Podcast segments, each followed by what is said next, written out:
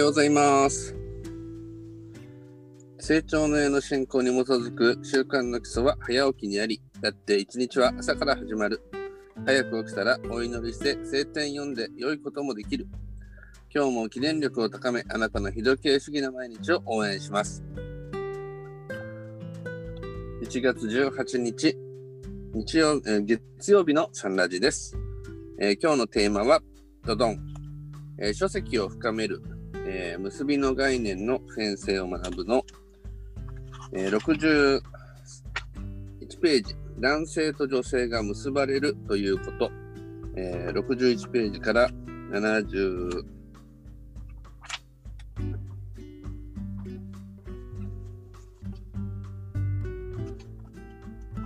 えーちょっと確認しなかったですね。71じゃなさそうですね。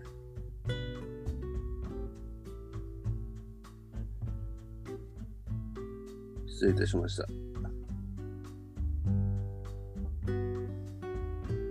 えー、61ページから、えー深めていきたいと思います。よろしくお願いいたします。よろしくお願いします。お願いします。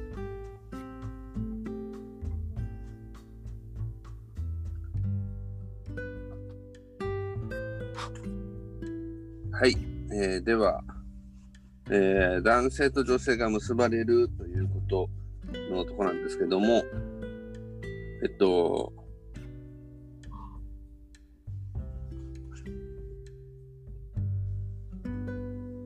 あおはようございます。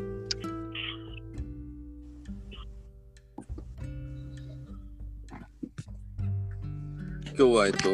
結びの概念61ページからなります。はい、はい。ありがとうございます。おはようございます。ありがとうございます。で、えっと、もうちょっと最初に、えー言わせていただこうと思うんですが、えっと、この61ページから読んでいくと、えーこのユング心理学の視点から結ばれるっていうのがあって、ここでは、えっと、人と人とが親しい関係になる、特に男女が結婚するとかって、そういうふうにですね、えーまあ、意味として使われるってて、えー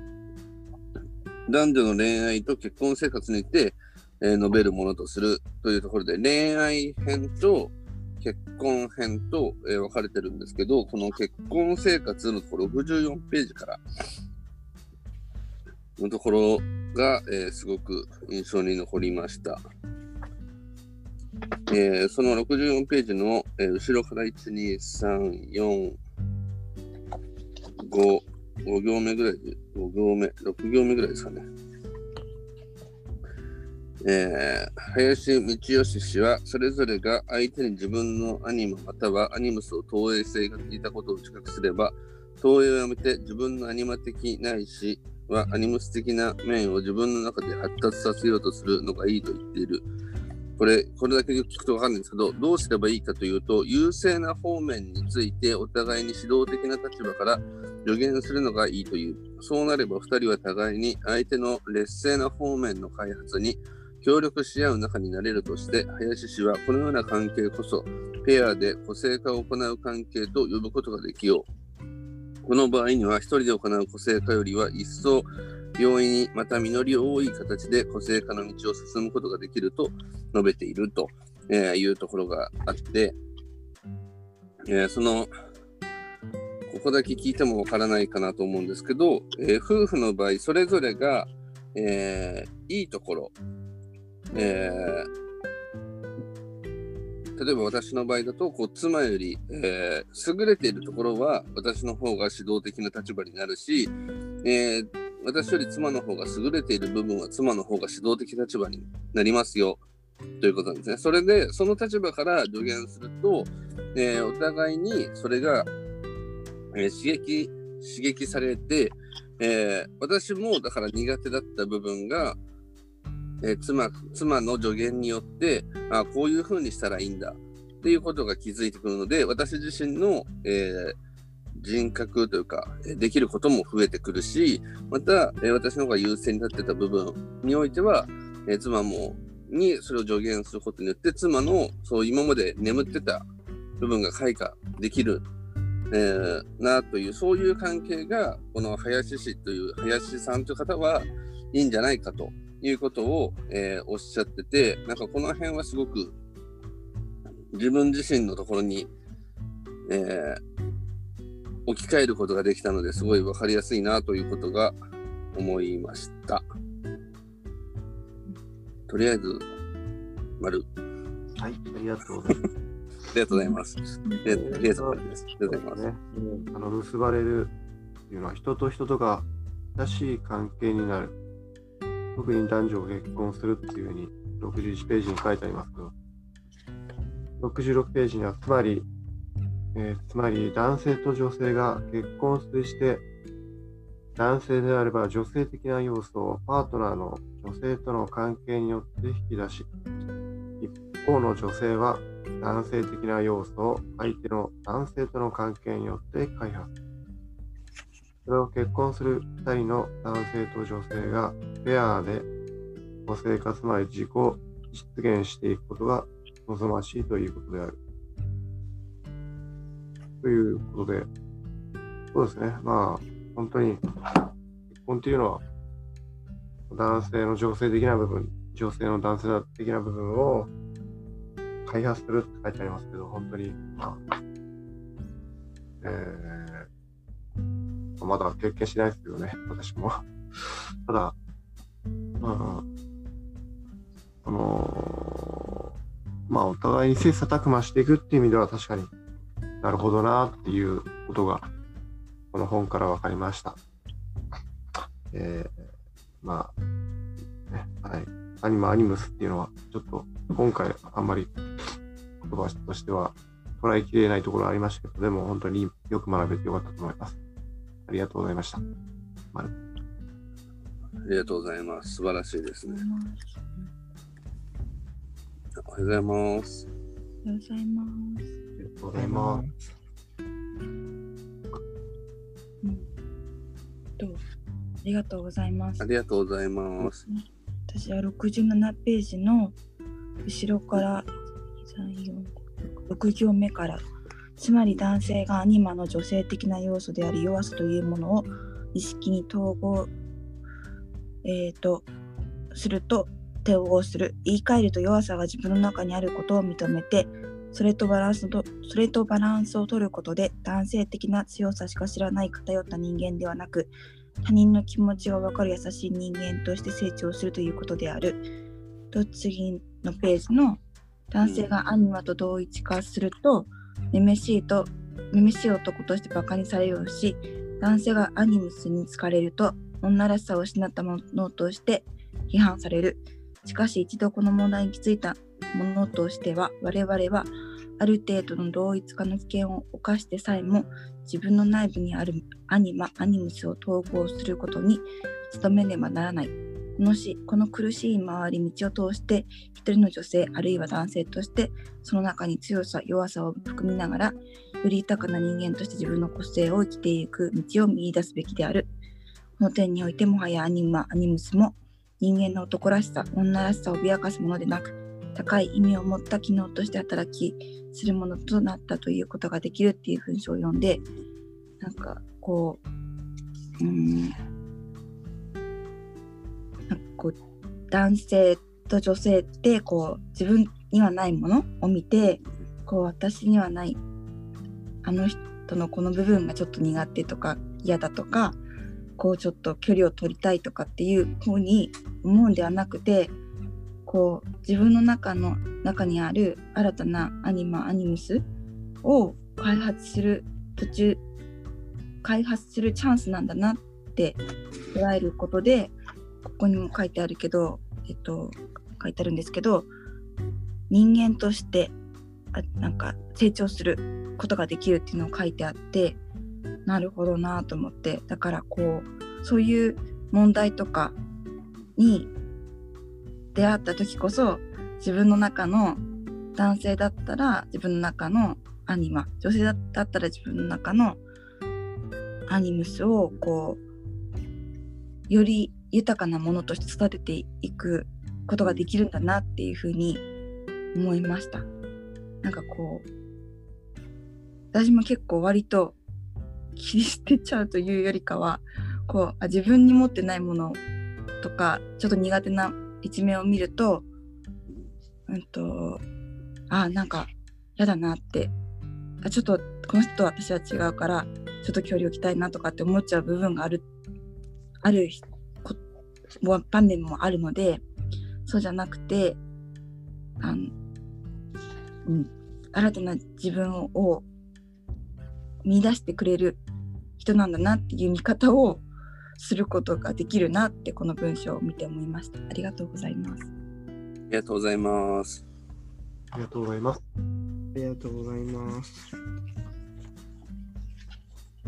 じゃあ僕、あいや、今回のこの範囲、めちゃくちゃ面白かったんですけど、僕的には。えっと、ただ、大体皆さん話されたと思うので、え71ページの一番最後のところなんですけど、ここの、この論文を書いている渡辺先生かな？と、奥様の実際このアニマアニムスが統合されていく、うん、その具体的な事例、まあ、結婚生活を通して、まあお互いのアニマアニムスが意識の中に統合される、まあ、つまり男性でいう女性性女性でいう男性性がお互いの影響によって開発されて新しい価値生まれるなみたいな話があるんですけどこれ面白いなと思ったのは男性的な立場として書いてある具体例ってすごい論理的に書いてあるんですよね。こう考え方がどうのこうのとかあの結構言葉にしていろいろ書いてあるんですけどこの女性側奥様の方の、えー要は夫の影響を受けて夫のアニムスの影響を受けて自分に変わったことってもう書いてあることがすげえその、えー女性的感覚的で面白いなと思って。あの何が書いてあるかっていうと自動車の運転免許をまあ一言で言ったら自動車の運転免許を取ろうと思って取ったっていう話なんですよね、うん、でもこれ書いてあることにはあんまり理由がない。とにかくなんか夫といたらなんか車の免許を取ろうと思ってで取ったんだと。で取ったら結果的に結構良かったみたいな ことなんだけど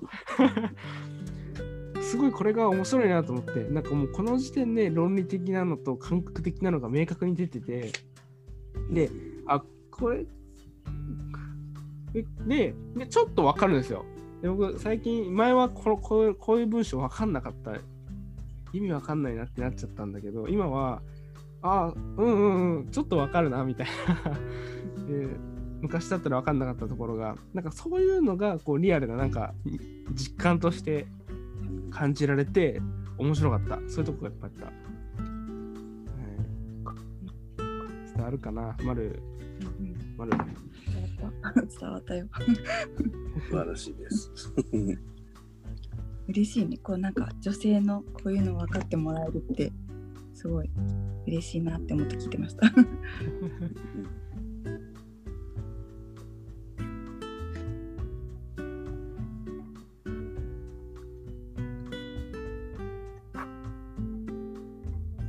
はい。はいあ皆さんありがとうございました。あ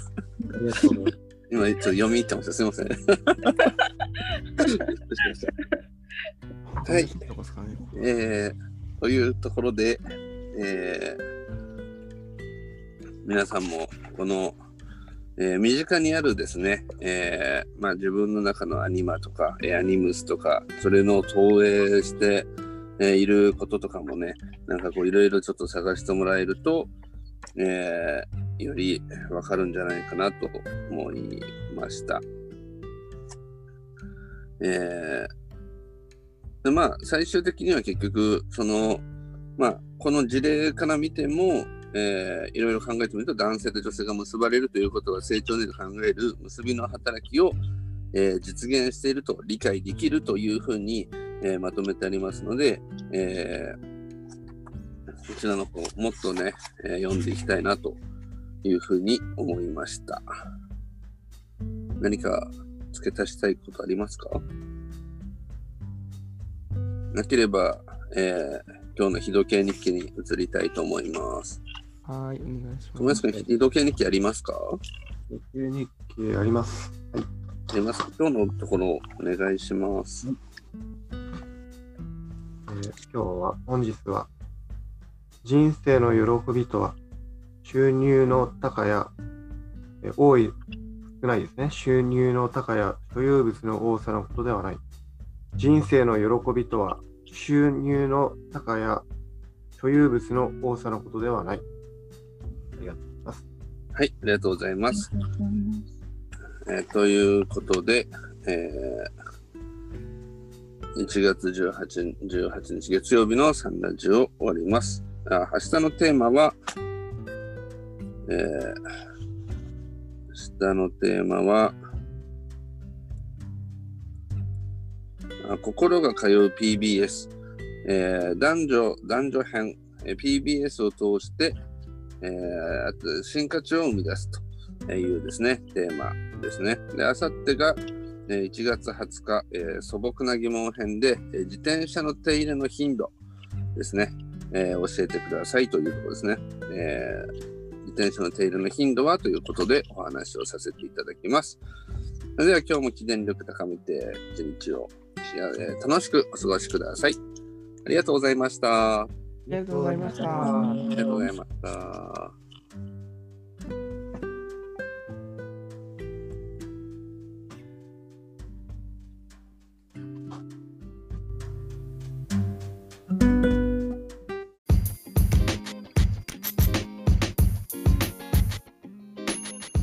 ラジはその日のゲストでお届け中。毎朝ユニークな語りでゆったり楽しく深めています。